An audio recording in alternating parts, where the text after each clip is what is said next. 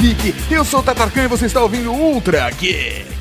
E aqui do meu lado, o cara que restaurou o Cristo de Borja, professor Maurê. Ah, muito obrigado, senhor Tatarkan. A restauração mais bonita que eu já vi. Ô, mano, aquela ficou sensacional, eu tenho orgulho. Nossa senhora. Deu orgulho da humanidade quando vi aquilo. e temos aqui o orgulho de receber aquele, o mestre das restaurações, Rick Dale. Hey, I'm Rick Dale, and you can watch new episodes of American Restoration on History Channel. E conosco, aquela linda que me ensinou a transformar uma calça jeans numa bermuda, Bárbara Duarte. É que é muito difícil, né? É, renovando o armário. Renovando, cara. Aulas incríveis de corte e É costura. restauração, cara. O Restauração. problema é que o Tato fez um shortinho de funkeira. Não foi isso que eu ensinei, não. Stream makeover de merda. A galera já desistiu de jabá aqui, né, Bárbara? Ah, é, tá. É. Eu sou a Bárbara do Bazar Pop. Link tá no post. E o cara que se não der uma reformada no seu carro, a Bárbara bota ele para fora de casa, Ricardo Terrazo Júnior. Não, ninguém toca naquele cara. Ninguém vai restaurar aquele carro. Ele é bonito do jeito que ele é. Exatamente. O Ricardo, ao contrário, ele é um, ele é um estocador. Ele é um, como é que é o nome? Acumulador. Acumulador. Aquele carro, velho, é econômico e compacto. Né? Por favor. Estamos aqui hoje, professor Mauri, com a presença mais do que especial, porque o Ricardo e a Bárbara já são de casa, né? Ah, obrigado, do viu? que Muito especial, obrigado. Porque nós tivemos a oportunidade de conversar com o Rick Dale, do mestre da, o mestre da restauração, O do grande History mestre. Channel. Então ele vai participar com a gente aqui com áudios. Que beleza. Vai ser muito foda, cara. Mas isso somente depois dos Recadinho.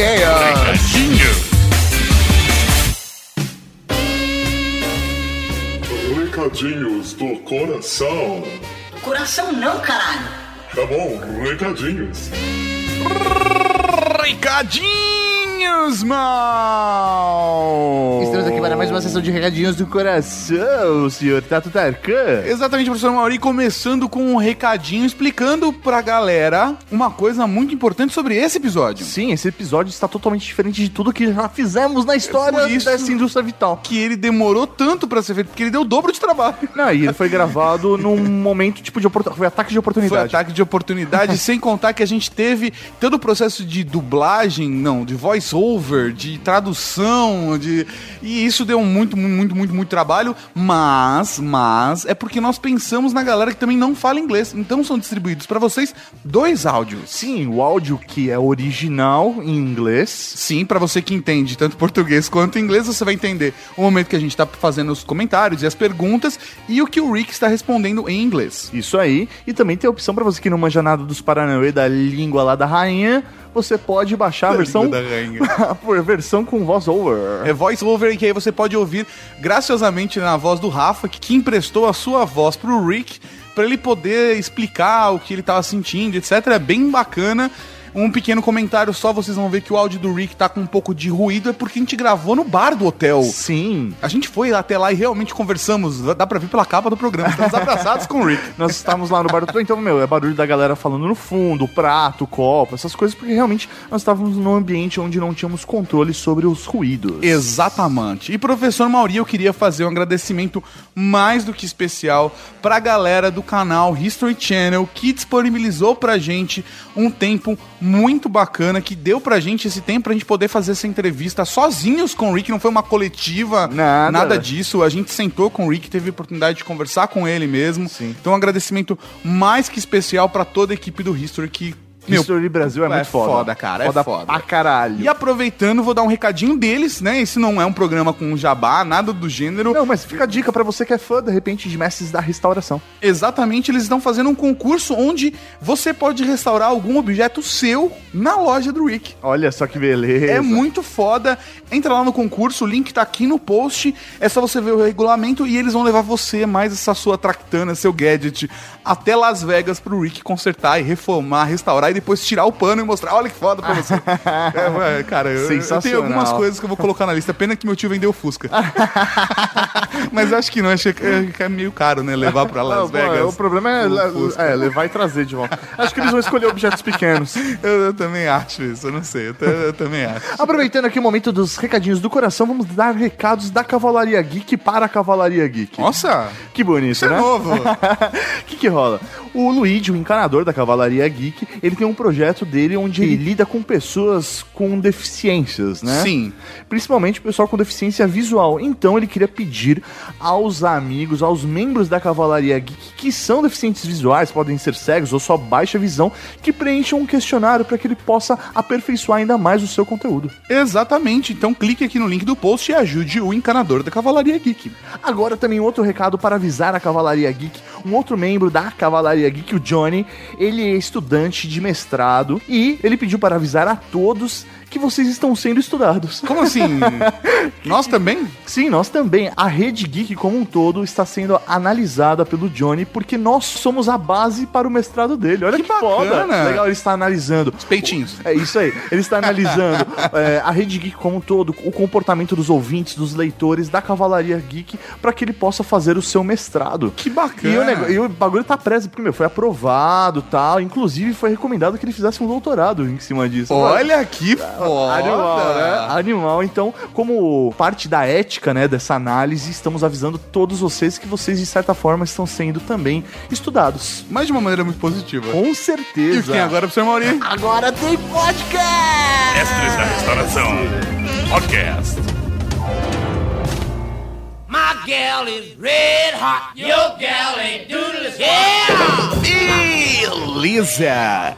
Estamos aqui para falar de mestres da restauração e professor Mauri Pra quem não sabe, esse é um programa do canal History Channel. passa no Brasil no History Channel. Isso aí. Nos Estados Unidos também passa no History Channel, então é o programa do History Channel. Mas, é, para quem não conhece, esse é um programa, um, um esquema reality show, né? Onde se passa numa loja onde fazem restauração de produtos quebrados, antigos, coisas que É. precisam reviver. E por que geek? Porque basicamente são tecnologias antigas, um refrigerador da década de 40 de uma marca de refrigerante A base de cola. a base de cola, que o cara vai lá e vai restaurar pra deixar ele como novo, ou um, sei lá, tem diversos equipamentos que são gadgets que na época Sim, era sua- extremamente tecnológico, Pra né? sua época era um gadget, né? Só que aí, exatamente nesse lugar, eles pegam e restauram pra deixar como novos. Isso não é um jabá, esse programa é simplesmente porque a gente teve a oportunidade, porque a gente é fã do programa, a gente assiste ele direto aqui na Casa Geek. Sim, cara, eu realmente é um dos programas que eu mais assisto do, do, do History, então. Nunca ouvi falar. Sério, Ricardo? Sério mesmo? Claro que eu já assisti a porra do programa. Vocês estão pensando que estão lidando com quem aqui? Sei lá, o Duque da Moca. Puta merda. Você é sempre surpreendente, Ricardo. Você tem empregados que assistem por você e fazem um resumo todos os dias. Eu fico na cama tomando meu café da manhã e a pessoa me conta o que aconteceu no episódio. Enquanto eu como cornflakes. Né? Pra quem não, não sabe, acho que a primeira aparição mesmo do Rick, pelo menos que eu vi, foi com o outro programa do History, que é o Trato Feito, né? Sim, tá, tá, tá, pô, trato feito, cara. Trato feito que é, um- é uma loja de penhores onde as pessoas vão lá pra vender coisas e normalmente eles chamam um especialista pra valer. E pra mim é a, hora, a minha hora favorita do programa. Quando precisam de um especialista, cara. E o- no caso do Rick, ele era um dos especialistas. Exatamente. Quando eles compravam alguma coisa que precisava ser reformada, era pra eles que eles passavam. né? Então, beleza, vamos perguntar então pro Rick. Rick, como que o trato feito influenciou a criação do seu programa, do Mestres da Restauração? I, I think just being on Pawn Stars was something, but there's a lot of experts on Pawn Stars. He, Rick has a lot of friends and, and people that are experts in, because you don't know everything, so you have to have an expert. Rick and I, when we talked on camera, we really click. We also have the same thing. I like history, he likes history. I like old stuff, he likes old stuff. The only thing different is he likes to make money and I don't, for some reason, make money. Because, you know, he, he's a pawn shop, right? So, uh, and by being on the episodes in times and me feeling comfortable enough, um, the History Channel basically said, hey, we want this kind of show. And that's how it actually started. But the funny thing is, is a lot of people that I talk to, when we were in that transition, we weren't totally having our own show yet. They said, "Oh, you need a show. You are incredible. You need a show." No, no, no. I knew you were going to get a show. That kind of stuff happened, but you didn't think that. When I was on the show, I was just doing what I wanted to do. I just wanted to build the stuff and and and, and, then get paid by Rick, and I was pretty happy with just that. That's that's how it started, and that's how how I don't know. You don't you don't know.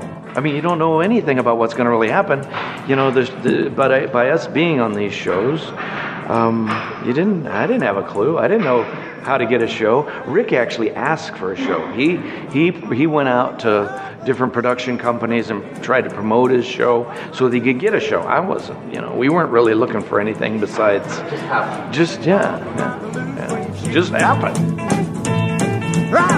E como mestres da restauração, mudou o seu negócio. There's a lot to business, and I didn't know that. And I, I've always been a guy that was actually just building stuff, and I would run around the country and sell it and be happy. That'd be it.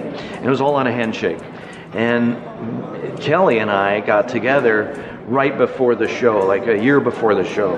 And luckily, she was there in my life to help me with the business end. She said, I'll help you do the marketing. I'll help you, you know, I'll help take, you know, do all this work work. And what happened is, is as we were growing, it was so fast you were having growing pains, you know, of like the business going so fast. There was things we didn't have in process. So Kelly came up with all these processes for business with like, you know, you go and you build something. How much did I spend? I don't know. I just pulled the money out of my pocket and spent it. So she went and she had a process to where she could show you how much you were making, if you made anything at all. I remember the years and years, I never knew what I made. I just knew that I had some money in my pocket. And once it was gone, I couldn't buy anything else. So that, that part of the business, it sort of had to be going on. So the learning curve that we, you know, as a family has learned has been incredible because there's so many things that you, if we did wrong, or like you know we did wrong we probably would fail you know? And i can always work and build something but the business wouldn't stay alive without her Não sei se vocês sabem, né? Mas a Bárbara e o Ricardo, eles são marido e mulher. É, eles também trabalham, em, eles também trabalham em família. Eles também gerenciam o negócio em família. Só que Não, a Kim não trabalha aqui. no site. A Tem Kim não trabalha no site é. ainda. Quem? é- quem, quem? Se é piada interna, ninguém vai entender. Mas a Kim não trabalha no site, mas o resto da família tá lá, né? Trabalho. Mas como que é pra vocês isso, tipo, gerenciar, trabalhar com família e trabalhar efetivamente junto? Que é complicado isso, né? Como vocês separam, tipo, a relação de vocês, marido e mulher, com. Vamos fazer com um o trabalho? paralelo do, É. do trabalho do Rick com o nosso trabalho de blogueiros e É porque, podcasters. sei lá, por exemplo, eu e o Tato é, não somos família, mas somos Nós amigos. nos consideramos irmãos. Irmãos, é isso aí. E a gente tem esse tipo de conflito de lidar com o trabalho, com a sociedade E a amizade. e a amizade é, ao mesmo é. tempo. Então, existem conflitos e a gente tem que, meu, todos os dias, sei lá, conversar muito e saber separar os É. momentos onde um deve influenciar no Não outro. sei, a gente, gente não conversa muito, não, É, né? a gente faz tudo em quartos separados. Na verdade, a gente não vive junto. Se rola uma briga, tipo, ah, pô, você fez esse post. Ah, não dá, é assim que se faz, você não vai, vai dormir no sofá hoje. Você colocou as tags erradas, não rola um negócio desse? Não, isso não. Ué, mas fala um negócio desse, é, você colocou as tags erradas, corrija aí. É isso. Não, nessa parte não. Nessa parte de hum, conteúdo, a gente meio que. Como a gente começou o Bazar Pop primeiro, então a gente já tinha meio que Uma mecânica entrosado ali, né? o que a gente escrever no, no blog e tal. Depois, quando começou o canal masculino, a gente praticamente dividiu. Então, ele escreve o canal masculino e eu escrevo o Bazar Pop. Então, assim, não tem muito, tipo, ah, isso aqui eu não gostei, isso aqui já é meio que. É independente, né? É, já é meio que definido. Tipo, no Bazar Pop entra esse tipo de conteúdo, no canal masculino entra aquele outro tipo de conteúdo e acabou. Se chegaram a trabalhar antes, juntos, porque você fazia Sim. parte de contabilidade, não tem essa. é, a gente, é, administrativa a gente tal. trabalhou junto antes de começar os, Vocês gostam de trabalhar junto, os né? dois blogs. A gente, A gente não tem dinheiro, é a diferente. gente não né? tem dinheiro, é. Essa parte que é. Que é Senão a gente contrataria é pessoas pra fazer essas coisas e a gente viajaria junto, a gente faria lazer junto. Não, o vez sobrou trabalhar, né? ficar trabalhando que nem idiota o tempo inteiro. Então, né, a gente trabalhou junto antes na empresa que, que, que ele tinha, depois eu, eu, quando o sócio saiu e tal, eu passei a fazer parte, e aí eu cuidava do administrativo, então assim, todo tipo de bomba era minha. Entendi. Era bem dividido. Mas não tem quebra-pau. Não. Na Não. Rede Geek tem quebra-pau. Porra, velho. Não, não, até já... que a gente é bem passivo. Tem quebra-pau. Já, Quebra-pau, eu já não. apontei de- o dedo na cara do Maurinho e mandei, você vai tomar no meio do olho do seu cu, seu folgado de merda. Sentindo vontade de bater nele. Não, vontade de bater nele eu tenho. No Maurinho também? O Maurinho é folgado não. pra caralho. Puta que pariu. Mas, mas a gente não chega a brigar por causa de trabalho, não. É? Não. O Rick passa pela mesma situação, né? Na empresa dele, ele trabalha com o filho, com a mulher e uma série de parentes. Não, lá deve ser muito mais complicado. Né? Sim. Porque é muita gente. É, cara. E pra você, Rick, como que funciona isso? Very complicated. Um, before Kelly and the whole family, I was not. I was a loner. I, I my brother once in a while would go with me and stuff like that. My son didn't want to work. He was just he loved to skateboard or he loved to do something, but never was one centered thing. The thing that happened was is Kelly was with me in the beginning, as it just that was it, and she promoted family. And I wasn't that kind of a guy to have a family and, and enjoy them together. I was pulling my hair out the whole time because you got you were paying the family, and everybody has family issues. You're taking family issues to work and, and, and work home, and vice versa. And that, that, that is ter- It was terrible. It was like I didn't know how to deal with it. I was new at it. So, but as things went on, and they kept plugging away and plugging away, uh, it got better. And I wouldn't have it any other way now. I mean, uh, Allie, our daughter, runs the whole merchandising area, and she is a mini Kelly. I'm telling you right now, Kelly is a dynamo. She can do anything. And uh, and Allie, our daughter, is that same person. And she's only like you know 19 years old, so she's learned a lot. So in that little bit of time. Um, Bretley. Bretley in the beginning was he played guitar, he liked music, he was very passionate. He would sandblast for me in the beginning, and then I'd take him to another level. Because when you start in the, the company, you sort of you got to start at the bottom, and that's sandblasting or turd some part. And he grew, but he didn't. He was like you know whatever. He didn't really uh, be there. Now he finally found his niche, and I can say that right now. He he now runs around the country and buys stuff. And everybody that comes in he sells stuff. He's gotten to where he can talk to people and you know and, and, and, and entertain them in a way that shows them this piece. I know exactly this is a coke machine a 19 da da da da. He, he knows all that stuff now to where before he didn't really he didn't. And tyler tyler he was he didn't want to work at all. And now he's running the uh, mechanics area to where he can tell everybody what to do what projects coming through and uh, you know, and then Kelly is Kelly. She's just the bomb. She's just the best. So, like like I'm saying, at the beginning, it was ugly. Not really ugly. It was just it was uncomfortable. And now I wouldn't have it any other way. Eu queria saber do Rick qual que é o próximo passo, agora que ele já tem a vida dele equilibrada, né? O que vem a seguir. É porque ele tá milionário, né? Já tá rico, família trabalhando, o filho tá encaminhado. Qual é o próximo passo? Se livrou dos problemas. Um, well, I'm not done yet. That's for sure. Um, one of the things, yeah. I mean, one of the things is, is Kelly, uh, you know, because you're right. I mean, the show's going, it's sort of going along, that's all good. Um, she's always coming up with new ideas. And one of the ones that I really just fell in love with was um, writing books. Because I sort of tell stories, you know, it's what I do. I'm passionate about what I do. Kelly, we talked and we, and we came up with a children's book. So we're going to start writing children's books, and we're, one's coming out within the next three months. It's coming out, and it will be in Spanish and Portuguese, and come out for the whole world. Will get uh, uh, availability of this book. So that was one thing. The other thing is, is I want the kids to do what they want to do, and I think they really love this. So I want to branch off. You weren't here earlier, but I was. I like for them to go and. Uh, maybe you know start start this kind of a business somewhere else so the family can grow bigger. Um, Brazilian franchise. Yes, Brazilian franchise, absolutely, absolutely. Yeah, I, I think you do. I think it's. Yeah, I think you do. So I'm ready. I I think me. I love teaching. I love teaching, evidently, and uh, I would like to. You know, that's the whole thing, write Books and you know, I, I don't think I can ever totally get away from the shop ever because I really do love it. I mean, when you love something like that, you can't just go and do something else and be satisfied that everything there is getting done. Kelly and I have been out of the shop for 10 days. That's the longest we've ever been out of the shop, as much as we, our kids can run the shop. But I miss it. You know, I miss it. I miss it. So I don't, you know, those those few things are my goal. You know, uh, we're doing so much filming, it's hard to go out and do another goal. Um, and I'm always listening and learning. So somebody may come up with something that I'm, bing, you know, because I take a lot of things that that people say and I put them together in a ball, and then I put something out of it. You know? So I'm always open-eared. Always coming to Brazil was an eye-opener because I never thought we had this many fans down here, and it's amazing how many people. I Amazing. Pretty happy with that.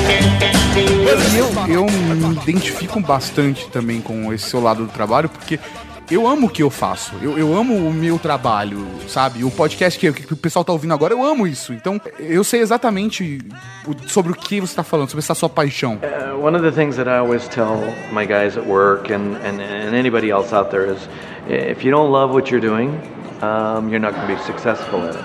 And when you say you love what you do, and that comes across, and it, it's like if you don't, you're just doing it, and it's just a job. I went off and did something else for a while. I loved it, but not as much as I, what I did this. And if you know, I just think that if there's no love there, every day it's going to seem like a job, and you're not going to like it. So I love getting up in the morning and going to work. I love it, you know, and that, that shows with you too. So you're going to be successful.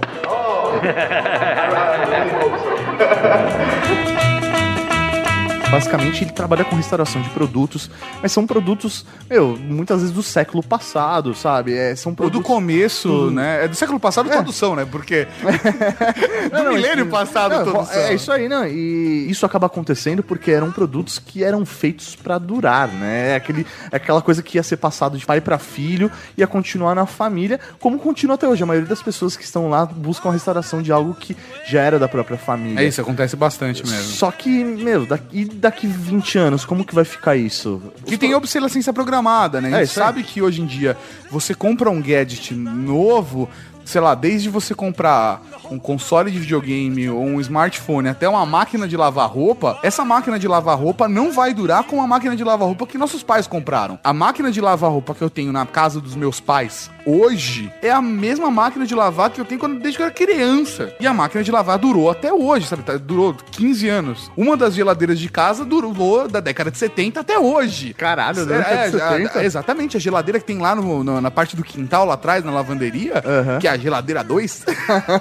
O a Tata, minha o mãe- Tata tão, ele fala que eu sou rico. que Não, tal. não, não, não. É, quem tem duas geladeiras Ah, em gela- casa? mas é uma Pois é. geladeira da década de 70 A que a geladeira minha dois. mãe, a minha mãe guarda, a minha mãe guarda com paixão aquela geladeira, que é na Entendi. virada, né, da década de 70 para década de 80. Mas as pessoas tinham esse hábito mesmo porque os produtos eram feitos para durar mais e hoje não são, né? Então, mas será que daqui 20 anos as pessoas não vão achar muito legal, por exemplo, a geladeira que elas compraram quando elas casaram?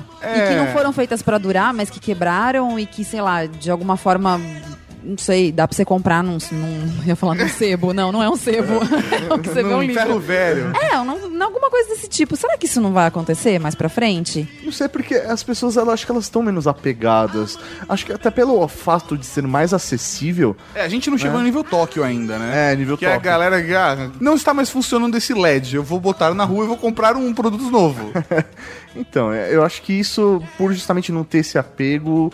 Não sei se as pessoas vão. é, sei lá, eu tenho muito apego com o meu smartphone, mas não sei se daqui 20 anos eu vou querer. Você vai se restaurar. importar o Você suficiente. tem guardado? Você tem guardado seus smartphones Cara, antigos, eu seus tenho- celulares antigos? Eu... Eu não tenho. Não, eu tenho um ou dois. Eu tenho um ou dois. A maioria já foi descartado, já foi pra reciclagem. Dos quatro últimos aparelhos eu tenho guardado. Tudo bem, mas foi nos últimos quatro anos. isso. Não, que isso? que isso? Eu tenho o K790i. É, que foi nos últimos quatro anos. tá? Não foi nos Não? últimos quatro anos, o K790i. A última vez que você usou ele? A última vez que eu usei ele, não. Não? Pelo amor, para e pensa, eu tô com 4 anos com esse iPhone, cara. É o iPhone, ó, esse é o iPhone 4, tem o 4S, o 5 e o 5S, agora já vai virar o quarto ano. Antes disso eu tinha o 3G que durou dois anos na minha mão. Aham. Antes disso, tinha um K790i. Entendi. E antes disso, tinha o T250. O T250? Eu ainda tenho o T250 Qual da é? Sony Ericsson, aquele que você acoplava com Ah, câmerazinha câmera, embaixo. eu guardo esses negócios. A câmera tá comigo, acho que até hoje. É mesmo? É. Pô, eu tava procurando ela outro dia. pra que não sei? A câmera era VGA. De qualidade. É, mas sei lá, cara. Tem algum gadget que você acha que vai guardar? Alguém aqui acha que vai guardar? Pra... Eu não, eu, eu- meus gadgets eu solto eles na natureza depois eu não quero. Falo, voa celular, voa. Tipo, inteligência artificial. Você para o carro, deixa o moleque e vai embora. É isso. É um gadget que ele não queria mais, né? que mancada. Mas eu acho que o grande problema é, da- das coisas que foram feitas de 80 pra cá é que a- não tem charme, né? Nas, as peças elas não são mais bonitas, nem, nem com design arrojado então, mas como elas será tinham. que daqui 20 anos vai rolar aquela história da memória afetiva que você só guarda o que você. A gente tava comentando isso antes da, da entrevista, né, com, com o Rick. Aham. A gente tinha comentado isso. Na verdade, eu tava Mas eu falando isso com uma deveria amiga já minha. ter. Eu tô- tenho 43 anos, já deveria ter memória afetiva das coisas da minha infância. Você não Isso- curte um micro-ondas dos anos 80? Deus me livre. Se eu ver, sem, sem brincadeira, se eu ver uma, uma televisão do tipo daquelas que a gente tinha nos anos 70 De na minha seletor. casa, eu dou tiro com uma 12.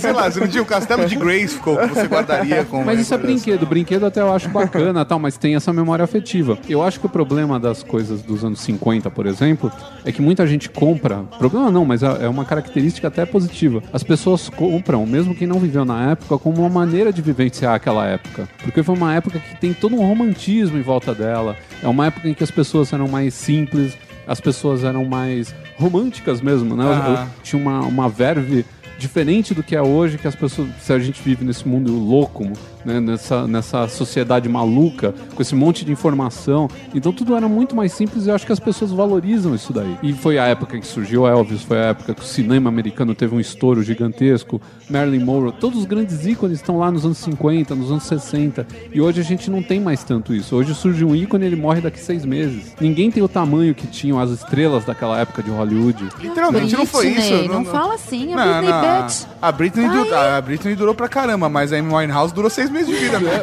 Então, E ela morreu mesmo depois de seis meses. Então- Foi exatamente isso que aconteceu. Então, como a gente não tem essa coisa, então é, aqui criou-se toda uma atmosfera em volta dos anos 50 que não, não voltam mais. E as pessoas querem vivenciar isso de algum jeito. Aí o cara vai lá compra a geladeira da marca de, do refrigerante de cola, né? Da sua preferência. Pode ser cola cocaína ou cola pepsina. Pepsina, é só escolher. Então, ou compra, sei lá, uma pipoqueira, compra alguma coisa desse tipo e tenta é, voltar um pouco no tempo e sentir o que, que o avô dele ou o pai dele sentia naquela época tendo aquela experiência. Ou um momento que ele teve com o avô, sei lá, a primeira- o primeiro refrigerante que ele tomou quando saiu com o avô e foi numa pracinha. Então, isso aí que você tá falando, eu lembro muito bem de um programa que teve. Eu não lembro se foi no Trato Feito ou se foi já direto no Mestres da Restauração. Eu nunca esqueci, foi muito engraçado. O cara é, tinha mandado é, restaurar uma geladeira de um desses refrigerantes aí que vocês estavam falando. e aí ele falou assim: não, é quando ele viu pronto, ele ficou todo, né? Emocionado. É, e ele falou: Nossa, eu lembro de quando eu era criança que eu saía com a minha mãe, e aí, assim, a gente só tomava de vez em quando, porque era muito caro. Então a gente não podia tomar toda vez que a gente queria, era só de vez em quando. Olha isso, É isso gente. aí. E você viu como as lembranças estão ligadas também aos parentes, que é um negócio que vai começar a desaparecer também. Os pais estão passando cada vez menos tempo com os filhos e estão entregando os filhos para os outros Ele cuidarem. vai pensar, quando eu saí com a minha babá, É. Ah, eu falei, quando eu acessava o Facebook, ah, era- esse era o meu computador. Olha né? só, quando meu pai publicava. Ah, minha primeira pornografia É. foi nesse computador e tal. E até queria saber então do, do Rick, como que ele enxerga o mercado dele a partir assim desses próximos 20 anos, como que ele acha que vai se desenvolver? É, principalmente com a obsolescência programada, né? Que, né, esses gadgets que não são feitos pra durar, né? They're built not to last for a reason. I know. Um, that's sad. That's sad, and that's why I probably love what I do is because I love uh, the, the way that that people all over the world would build something with pride to make it uh, last forever.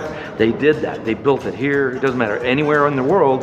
They worked very hard. They were proud of it, and they and they built it to where it was gonna it was gonna last. You know, that was their. their and the other thing about when you buy old stuff, they took care of it. Let's say my grandparents, they bought a stereo, or not stereo, a, record player, and they wiped it and cleaned it and oiled it, and it lasts forever because that thing cost them a fortune, you know, but that was the enjoyment they liked. Nowadays, we're messed up. Technology's messed up, unfortunately. Build something, and new model comes out in two more months. And the reason why I did it is because they want you to keep buying more because they need to get getting richer. I don't like it. That's the negative on technology. The positive on technology now is that without the internet, I couldn't learn what I need to to do anything old. Okay, um, uh, some of the equipment that comes out there's a there's a machine that we use. It's called an Omax, and what this thing does is it uh, water jets um, through metal, and it blasts out stuff to where we can make parts and gears and pieces of the past. Those those are good things to me. They they save us a lot of time. They're not built by hand. They're good things. They're good things. But you know, where are we going to be in 40 years as far as my business? I don't know. I'm, I'm really. I mean, I've had that question three times today, and I've been thinking about it, like, "Oh my God." Um, I think there will always be that, and I think as long as the show's on, people will start keeping stuff again, and then we can keep rebuilding some of the past. Um, If not, there's there's a lot of old things out there. I don't know. Maybe I could figure out how to restore people. I could have a wine out the building, huh? yeah, yeah, something. Yeah, what do you need? You come in, I go, okay, sizzle, sizzle, I unveil the thing, and there he is. Whoppa! Oh, I wonder with the bread Yeah, yeah, there you go. I want just like that.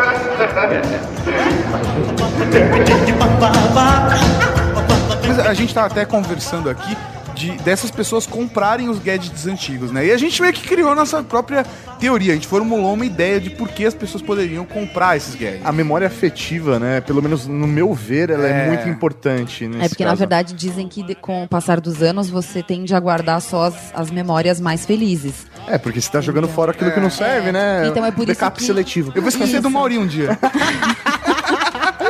Mas vamos, vamos, vamos aproveitar, vamos perguntar pro Rick o que ele acha desses consumidores, né, desse negócio dele, que é exatamente restaurar gadgets, restaurar bugigangas, como, como né, gadgets traquitanas e produtos antigos, né? Por que você acha que as pessoas amam tanto esses gadgets antigos? 30 years ago when I was building, uh, let's just say a Coke machine or a gas pump, and it was built in the mostly late 40s.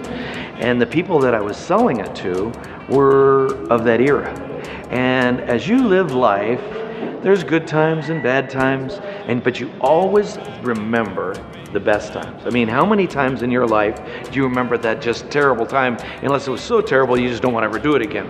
But most of our memories and thoughts are happy memories. So people buy those things to rejuvenate their old memories. I was a kid, and me and my buddies went down to the store, and we opened up the soda machine, and we sucked out all the soda out of it, you know. And that that happiness is a part of their old life that they remember, and and so that's what those that kind of stuff sold for for the technology. The other thing is is a lot of people would buy it just to show their children how back in the day it was done. You get a kid nowadays and you walk up to a soda machine, an old one, and you've got a bottle opener on it, they don't even know what the thing's for. They don't know, so they buy them to teach their children how this was it was back in the day. So I, I think a lot of you know the, the generations get passed backwards and then they end up coming forward. Because we get younger children younger kids like 18 19 years old buying the same stuff. And they're just trying to be they, they're uh, trying to achieve that happiness of the good old days the happy days. That's, that's, they are Yeah, yeah, yeah, yeah, yeah, yeah. And you know, it wasn't really that good back then, anyways. You know, because we just don't remember. Yeah, yeah, yeah. Then there's a lot of things now. Technology that is positive, positive. and without technology, you know, we as a world wouldn't be better. There's some bad, but th- we wouldn't be any better. There's things that are out going to the moon and, and all these technology with computers and supercomputers and stuff like that that is positive. You know, it is positive. Eu tenho certeza que todo mundo aqui deve ter aquele gadget ou aquela lembrança que gostaria de restaurar, né? De trazer de volta através desses objetos. Não sei, é, a minha infância foi muito bacana, pelo menos, né? Aham. Tanto que os meus. você era playboy, né? Ah, não. Tanto que os meus principais brinquedos, os brinquedos que eu mais gostava, ou que me traziam boas lembranças, eu guardei até hoje, sabe? São brinquedos que carrego comigo porque a partir do momento que eu construí minha própria família, eu quero que meus filhos vejam, eu tenho certeza que eles vão cagar pra aquilo. Mas eu quero É que bem eles provável. eu quero que eles vejam para que eles tenham noção da diferença entre o que eles têm, o que eu tinha, o que me fazia feliz, né, o que me divertia, o que pode divertir eles. Então, para justamente ter esse choque e passar essa experiência pra frente. E acho que realmente essa coisa de você ligar emoção aos objetos faz com que eu guarde, por exemplo, esses meus brinquedos até hoje. Sim, a Vocês gente, têm vive, isso? a gente vive num universo onde nós valorizamos e vivenciamos novas tecnologias, mas a gente também tem as paixões das tecnologias de antigamente, cara. Vocês têm algum brinquedo, alguma coisa que traz essa boa lembrança pra vocês que vocês guardam até hoje? Eu tenho duas coisas e uma delas é comida, serve? Serve? Você gostaria de restaurar uma comida? Restaurar Eu uma gostaria comida. de restaurar uma comida. Eu não sei se as pessoas aqui vão lembrar, os ouvintes vão lembrar, provavelmente não, porque eu sou mais velha, né? Ah. Mas tinha uma bolachinha que chamava Monstrinhos Crack.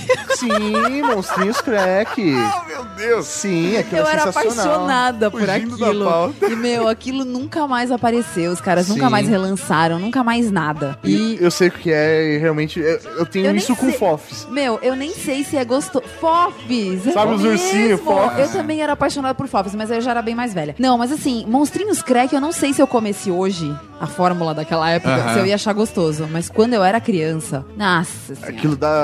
Era mexia, né? Meu, era bom demais. Não, você É quer uma, trazer... é uma lembrança carinhosa. Você quer restaurar uma comida e trazer de volta a gordura trans que tiraram. Totalmente, gente. É, a gordura trans. As comidas ficaram uma Exatamente. merda, né, cara? A, a passatempo tá uma A porcaria, mandita, cara. exigimos a mandita com, gus- com gordura trans. Exatamente. Mas De- dar al- opção. algum gadget que você gostaria de Então, é restaurar? uma coisa que tem até nessa sala. Mas que é uma coisa que, assim, quando fala em, em coisa, né, de- da época que a gente era criança, pra mim foi um negócio assim, foi um marco na minha vida. Foi o Atari. Ah, o Atari, que é justamente. Mas é- o que é legal é porque o Atari me lembra muito os meus pais, que era deles. Eles fizeram um consórcio, assim que eles se casaram, eles fizeram um consórcio pra tirar o Atari. Nossa. E aí eu me lembro que foi meu primeiro videogame, que eu brinquei, né? Eu não, assim, eles compraram antes de eu nascer. Quando eu nasci, cresci e tal, foi meu primeiro videogame. Né, que eu era acabei muito herdando deles. legal. Meu, era muito legal. Era muito legal. Eu, eu tenho um ga- uma coisa que eu gostaria de restaurar que fez parte da minha história. Tá? E uma outra que eu gostaria de ter restaurada, que não necessariamente eu vivi isso ou tive isso. A primeira é o Fusca dos anos 70 que meu tio, meu padrinho tem. Tinha, porque ele vendeu. Eu queria que antes dele vender aquele carro, meu sonho era pegar aquele carro e restaurar e ter um Fuqueta, década de 70. Fuca bala. Fuca dois, duas cores, saca? Fuca duas Nossa. cores. Velho, o carro era muito bonito, mas assim, ficou tanto tempo parado na garagem do meu tio que o Fusca ele foi deteriorando, deteriorando, deteriorando. Depois ele não tinha mais fundo, sabe? Não tinha mais chão no, no, no, Flintstones, Fusca. virou Fusca é, do Virou Flintstones. Fusca dos Flintstones, sabe? Então assim, porra, cara, eu, eu gostaria de ter pego aquele carro e de restaurar. Assim como, por exemplo, eu provavelmente, isso é verdade, eu provavelmente junto com a minha família vou restaurar um carrinho de uma carriola de madeira que meu avô, que era pintor, usava pra levar coisas de trabalho dele. E essa carriola está parada hoje na casa dos meus pais. Legal. Então, provavelmente, assim, vou montar um projeto um dia com a minha mãe pra gente Você vai levar lá pro Rick, Na verdade, né? você vai estragar isso. minha mãe pediu pra eu levar pro Rick, mas eu achei que ia ser uma puta sacanagem, porque ele ia levar pra Vegas, né? E Não minha mãe não ia certo. pagar minha viagem pra levar. Vai buscar. Ficar em Vegas. eu acho que também ia, ia estourar o peso, né? Porque era uma carriola de madeira com as rodas de madeira, inclusive. Nossa. Mas se eu pudesse hoje ter um gadget antigo que não vivi, mas que eu acho foda pra cacete e gostaria de ter, é aquelas geladeironas antigas de manivela. Eu gostaria Sei. de ter uma, uma, uma geladeira dessa toda reformada, funcional, com a pintura automotiva, sabe? Aquela coisa meu, linda de se ver, brilhante. Tô ligado. Eu gostaria de ter uma, uma- uma geladeira daquela. No quarto mesmo, uma coisa, sabe? Tipo, Ah, eu teria uma chato. jukebox, cara. uma jukebox, caralho, você Eu mandou muito bem. Mas você teria ela jukebox de verdade? De verdade, com pra vinil. tocar não. MP3 também? Não, com vinilzinho. Bluetooth. É, não, vinilzinho ali e tal, compact disc, sabe? 33 cotações. Nossa, que da hora, velho. Compact teria. disc é CD, tá? Você... É, Ela teria CD também? não, mas é o. Como que é o nome não, do... o- É o Compact Disc. Compacto. É, não, era, era o chama... menor, era, o- era o menorzinho. Então, é. mas aquilo não chama compact disc, chama single nos Estados Unidos. Isso é- é- Mas aqui no Brasil, chamavam de compacto. Compacto, É, mas era o compact compacto. disc. É, não É. Compact Disc. é Era o verdade. compacto, CD. é verdade, isso aí, era o compacto aqui no Brasil, ou É. o single lá na, na gringa. É. Pô, mas ia ser da hora ter uma jukebox Porra, na velho. sala da Casa Geek, assim, pá. É, ia ser Ia ser foda. da hora pra caralho. Olha, eu tenho guardado lá na casa da minha mãe até hoje o meu Stratos, carrinho de controle remoto, o primeiro carrinho de Você controle vai remoto. falar, eu tenho um extrato do bancário da época que Minha conta, eu quero reformar minha conta bancária, né? Queria Quero restaurar a minha ela. conta. Porque ela tá Da época vermelha, do eu queria, Bamerindas. eu queria deixar azul. Puta merda. Eu tinha uma poupança no Bamerindos, mas o Bamerindos foi pro saco, cola arrancou tudo da minha, da minha poupança também. Então, mas tem lá um carro, é o primeiro carro de controle remoto da Estrela, funcionava com trocentas pilhas médias, que deixava ele super pesado, você tinha que, três moleques pra carregar o carrinho, né? Mas ele era muito louco, ele acendia o farolzinho na frente, era farol escamoteável, que é aquele que abaixa e Sei, levanta. Era sei. muito louco, cara, e o, até hoje ele tá lá guardado. Que legal, o comendador nessa época, velho, presenteou. Presenteou bonito. A É. molecada da rua ficou, nossa, vários olho gordo. Eu imagino, cara. A pilha acabava rapidinho, Rapidinho, né? rapidinho. Ah, mas a pilha naquela época era uma coisa tão, né? cara? Aquela era amarelinha, né, mano? Que bagulho. Eu cheguei a ter um- estourava antes de acabar, né? Eu cheguei a ter um microsystem em casa que ia 10 pilhas grandes. Nossa, velho. Se você quisesse usar como um. um É portátil? É, se você quisesse usar como um boombox na rua, você poderia. Durava três músicas no cassete, mas, velho, era isso, cara. Era isso. Caralho, mano, é foda. Tem algum gadget, Ricardo, que você, se você pudesse ter, assim, das antigas, mas que você não vivenciou, tipo, uma geladeira ou um jukebox, que você gostaria de ter em casa, assim? Cara, tudo que tem o design, assim, dos anos 50 eu gosto muito, que eu acho muito charmoso. É um design, é, putz, é difícil até de explicar. Os anos 60 também, né? A Brown fez muita coisa legal, tanto que inspirou, né? Os produtos da Apple agora, do- dos últimos 10 anos. Sim, O Johnny o- Ive não esconde, né? Que ele se inspirou muito no design da, da Brown, né? Até ele usa na calculadora, no... Relógio, né? No calendário. No calendário, ele usa umas Isso. referências dessas mesmo. E eu acho que depois dos anos 70, 80 começou uma era da cafonice no- no, no, Tudo muito coisa. É, cara, muito plástico, né? Não tinha plástico, era muito, as coisas parecem que tinham um valor diferente, porque era tudo de metal, era tudo As coisas, pesado, como o Rick né? falou agora, eram feitas pra Feitas pra durar, né? eram feitas pra durar. Apesar que a gente não pode reclamar, a gente tem uma TV na nossa casa que daqui a pouco vai fazer 15 anos. Quem consegue ter uma TV de 15 Não, anos em não, casa? ela já fez. Já, fez 15 Já, anos, né? Já Ah, passou. Oh, e nem chamaram a gente pra festa. É, exatamente. né?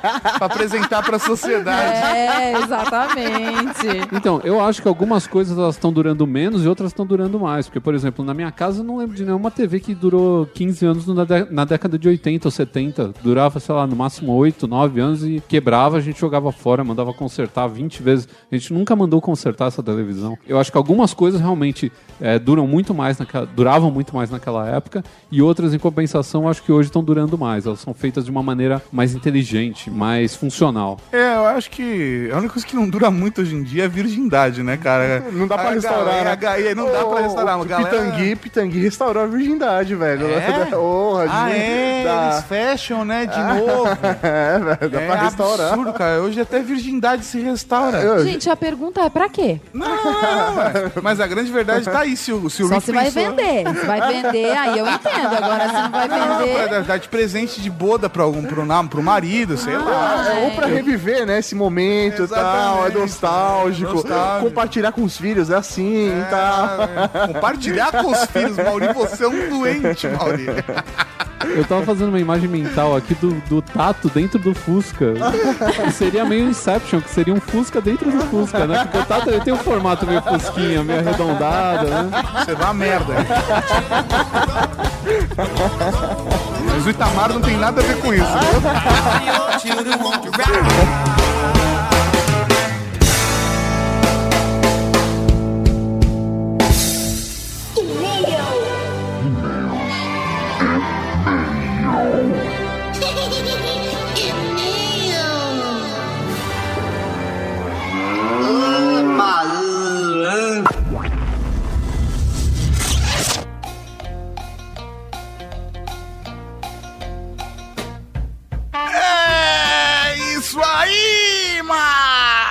Estamos aqui para mais uma lembrança de e-mails, comentários, tudo muito. Tchucu tchucu. Tchucu, tchucu. Tchucu tchucu. Eu gosto Tem disso. tanta coisa que tchucu, tchucu. Tchucu, é, Esse tchucu tchucu é barulho de quando você tá na água. É, Tchucu tchucu. Primeiro e-mail, professor O primeiro e-mail dele, o encurtador da cavalaria geek Nicolas Valentin. Achei a falta de pornografia perturbadora. muito bom, mano. Muito bom, muito bom. Ah, que falar sobre um cara que espera pornografia no, né, num podcast sobre Chernobyl, né? Na cara? boa, daria pra encaixar a mulher de três peitos. Ô, velho, na boa, eu fico mó feliz quando a, quando a cavalaria geek sente falta desse tipo Foda. de coisa. Está chegando. Está Isso chegando. é em breve, assim. Os próximos programas teremos algum Ah, com... tanto com... Ah, relacionado a sexo. Sexo. Sexo. Sex- Sexual. Professor Mauri, um Raul para o Nicolas Valentão. E o próximo e-mail é de Carlos Carvalho, que não mandou telefone, mas mandou e-mail e falou que o assunto é comentar o último Ultra Geek. e mandou a seguinte mensagem. Raul, generais eternos da extraordinária e suprema Cavalaria Geek. Raul, sou Carlos Carvalho, também conhecido como Carlos Machina. 27 Máquina. ou máquina, isso.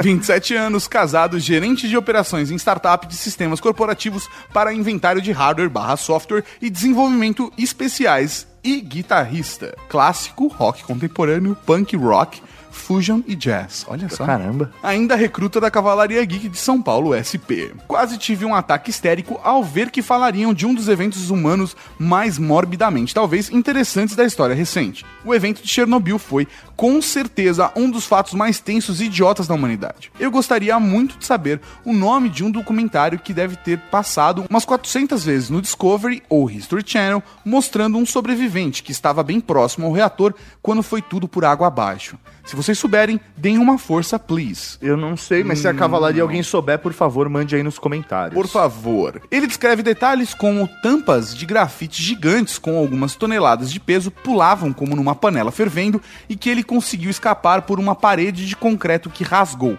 Sim, rasgou, porque estava derretendo, segundo o cara, Caralho. diante dele. Também no mesmo documentário, eles falam sobre o porquê do evento, que havia uma visita de caras do alto escalão do governo soviético programada e por isso deveriam desligar os sistemas de energia e religar. Embora essa informação somente tenha visto nesse documentário. Em outras fontes vi que esse teste seria para que a planta entrasse em manutenção. Sim. Os técnicos que estavam trabalhando não questionaram a autoridade presente, mas eles sabiam que se o teste fosse realizado daquela forma, bem, ia dar merda. É, e E deu. deu.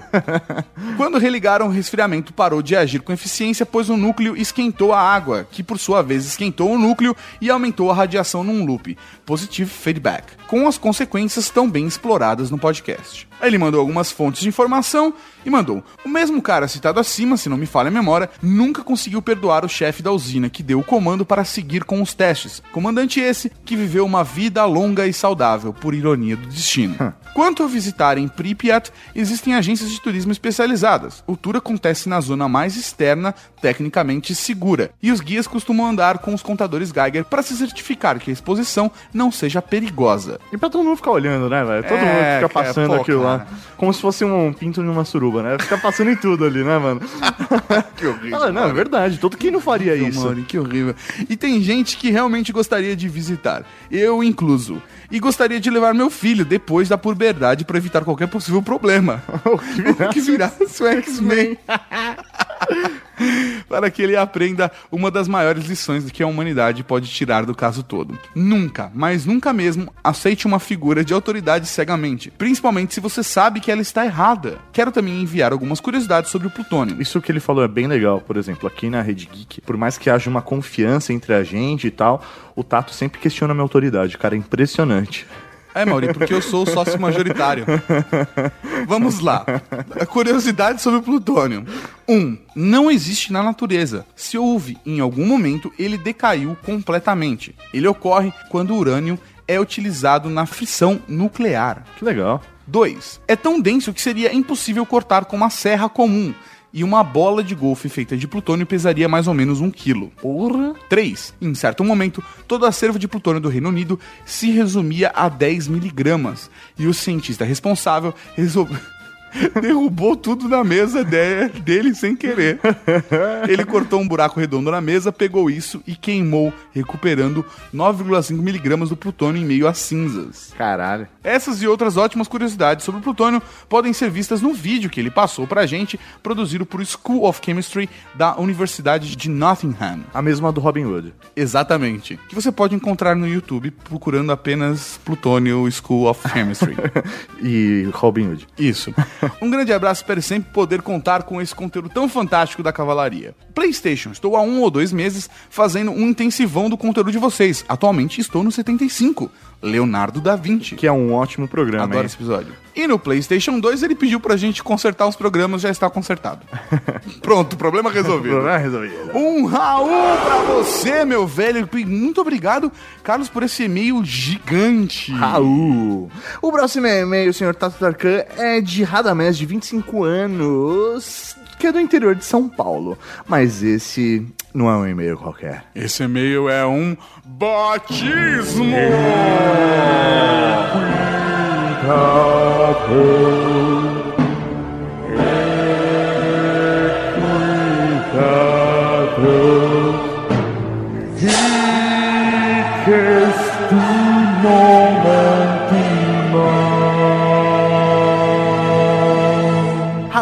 Da Cavalaria. É com grande prazer que lhes envio meu primeiro e-mail. Nossa senhora, E logo quanto tempo faz que ele mandou esse e-mail? Cara, foi o ano passado, foi no meio do ano passado. E logo de cara com um pedido de nome na Cavalaria Geek. Cara de pau mesmo, né? É, a gente não tem aquela política do Nerdcast de o cara mandou o primeiro e-mail a gente joga fora. Ah, é? A gente recebe todo mundo. Olha só.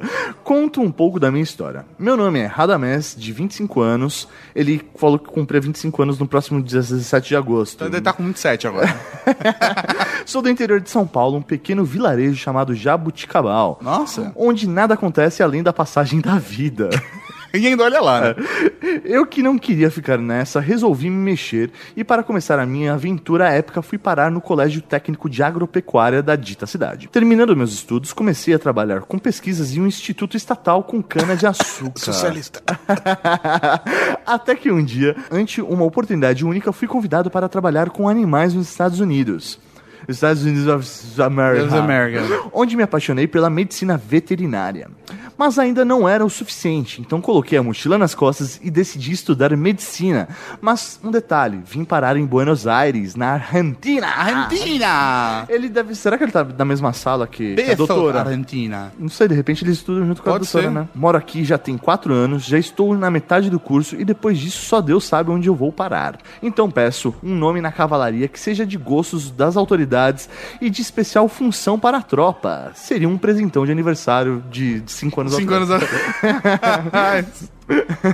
Sou fã do podcast, já fiz a maratona, mas a tristeza de se colocar em dia com os áudios é ter que esperar alguns dias para voltar a ouvir o cast. Ah, Obrigado por toda a dedicação e qualidade. Foi muito bom encontrar uma comunidade onde ser geek é mais do que ser uma modinha, é um estilo de vida. olha só que bonito, mas eu tenho uma coisa, você pode ouvir de novo, refazer a maratona. refazer a E maratona. ouvir novamente, pelo menos nem que sejam os seus episódios favoritos. Sim. Você vai ter muito, muita coisa pra ouvir. Abraços e muito sucesso para vocês. PlayStation, sempre que vocês vão anunciar um nome na cavalaria, dá até um arrepio. Acho o máximo a música que vocês colocam e se puderem pelo menos falar o nome dela, seria genial. Não. É uma música Creative Commons quase, né? Não, Uma... não, é... Ó fortuna.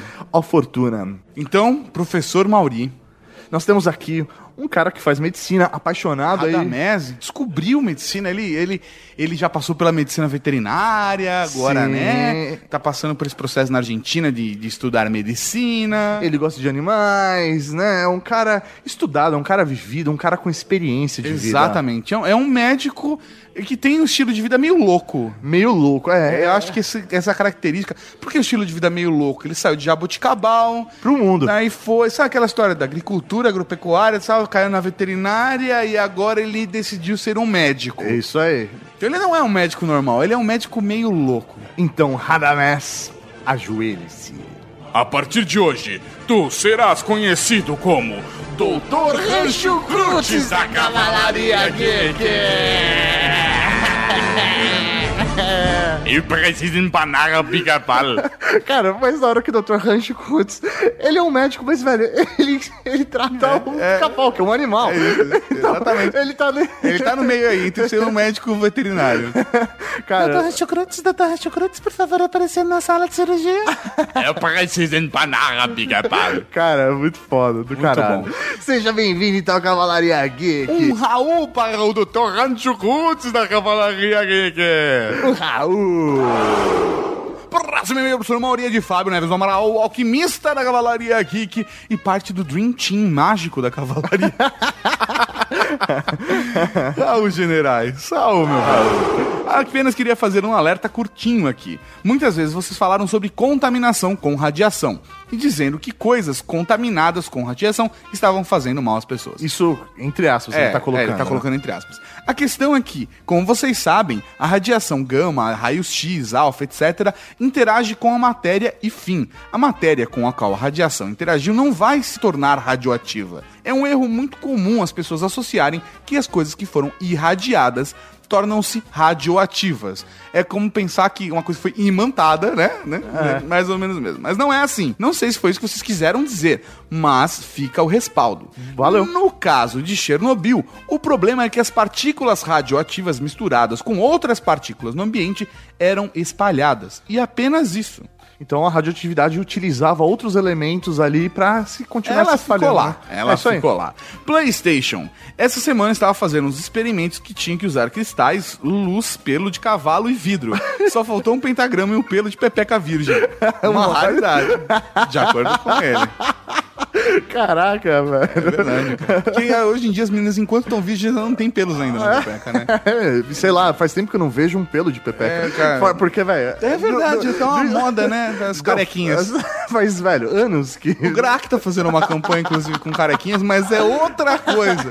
Inclusive, cara, se você quiser apoiar a campanha do Grac, o link tá no post. Que as crianças com câncer, tá? Uma Sim, doa cabelo É, e tal. exatamente, uma puta campanha Iniciativa. séria, iniciativa Sim. legal. A gente só tá fazendo a brincadeira aqui.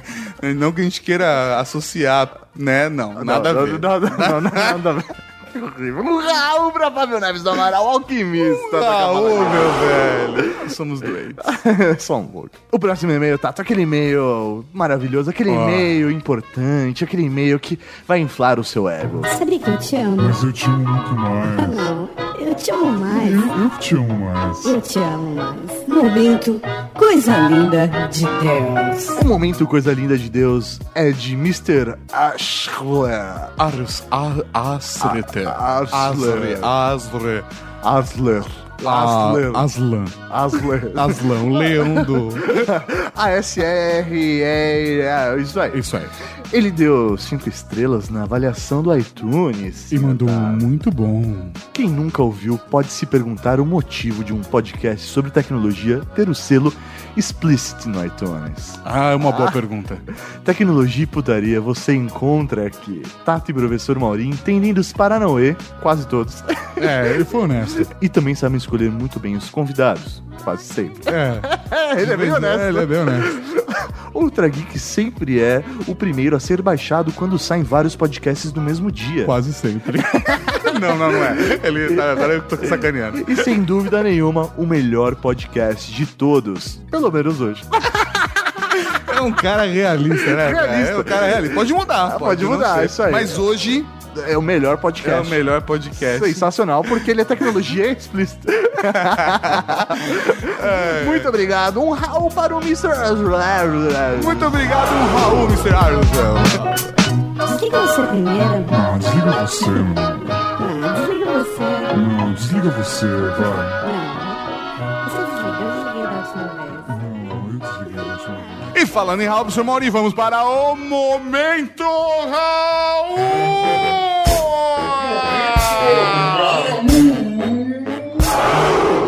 Tem o Raul Cortez, Raul Seixas, Raul Gazola, Raul Gil, Raul Júlia. Cara, tem Raul pra caralho aqui.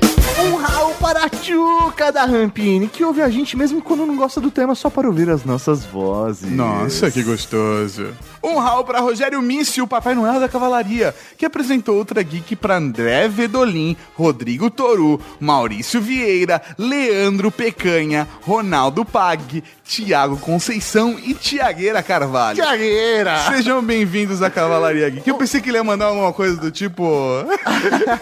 e mandou também pro Caio Pinto. Caio Pinto, Caio Pinto. Você veio Bart Simpson passando Alguém viu. Caio Pinto?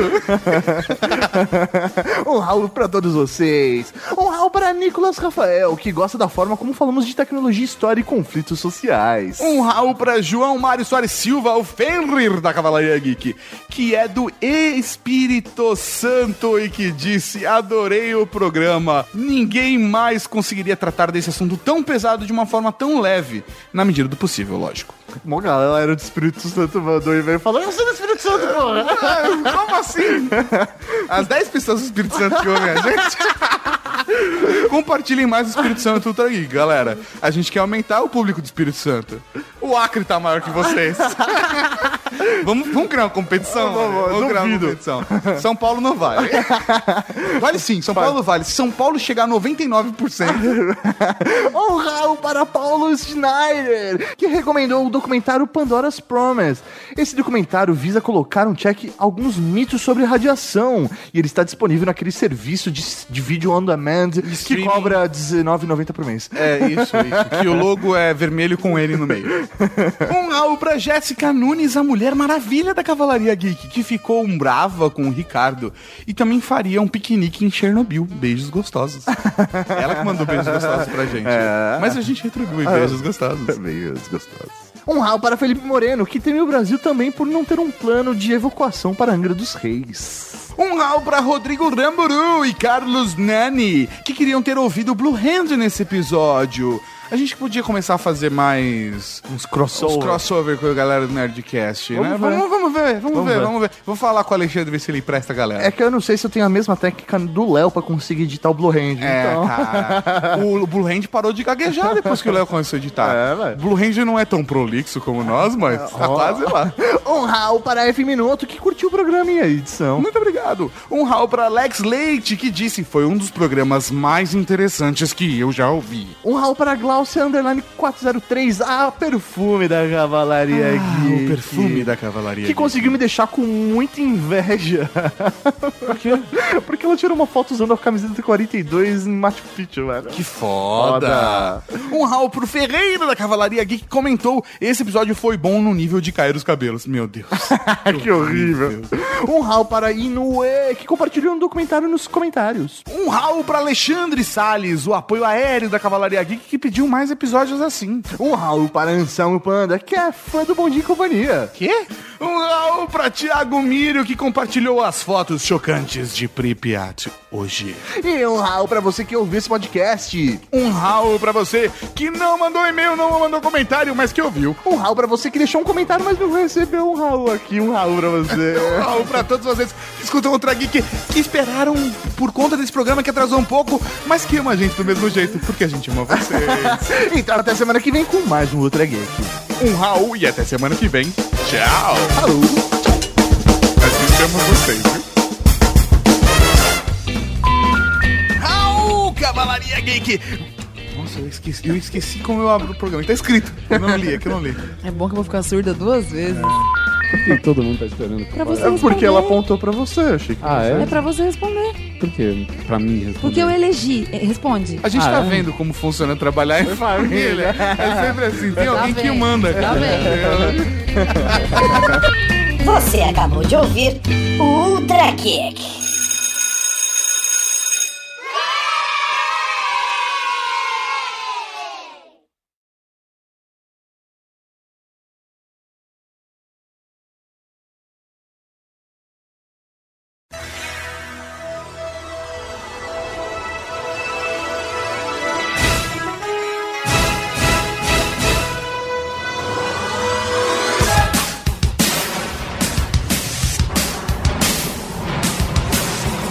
Vocês notaram que tá ficando igual as entrevistas do Fantástico? Vem a- porque vem a, a resposta, o comentário em português e o cara responde em inglês pra um negócio em português. É isso Assim, mas é, mas é porque não faz É o sentido. padrão fantástico, é, não o padrão fantástico. sentido. Mas é porque esse programa tá fantástico, né?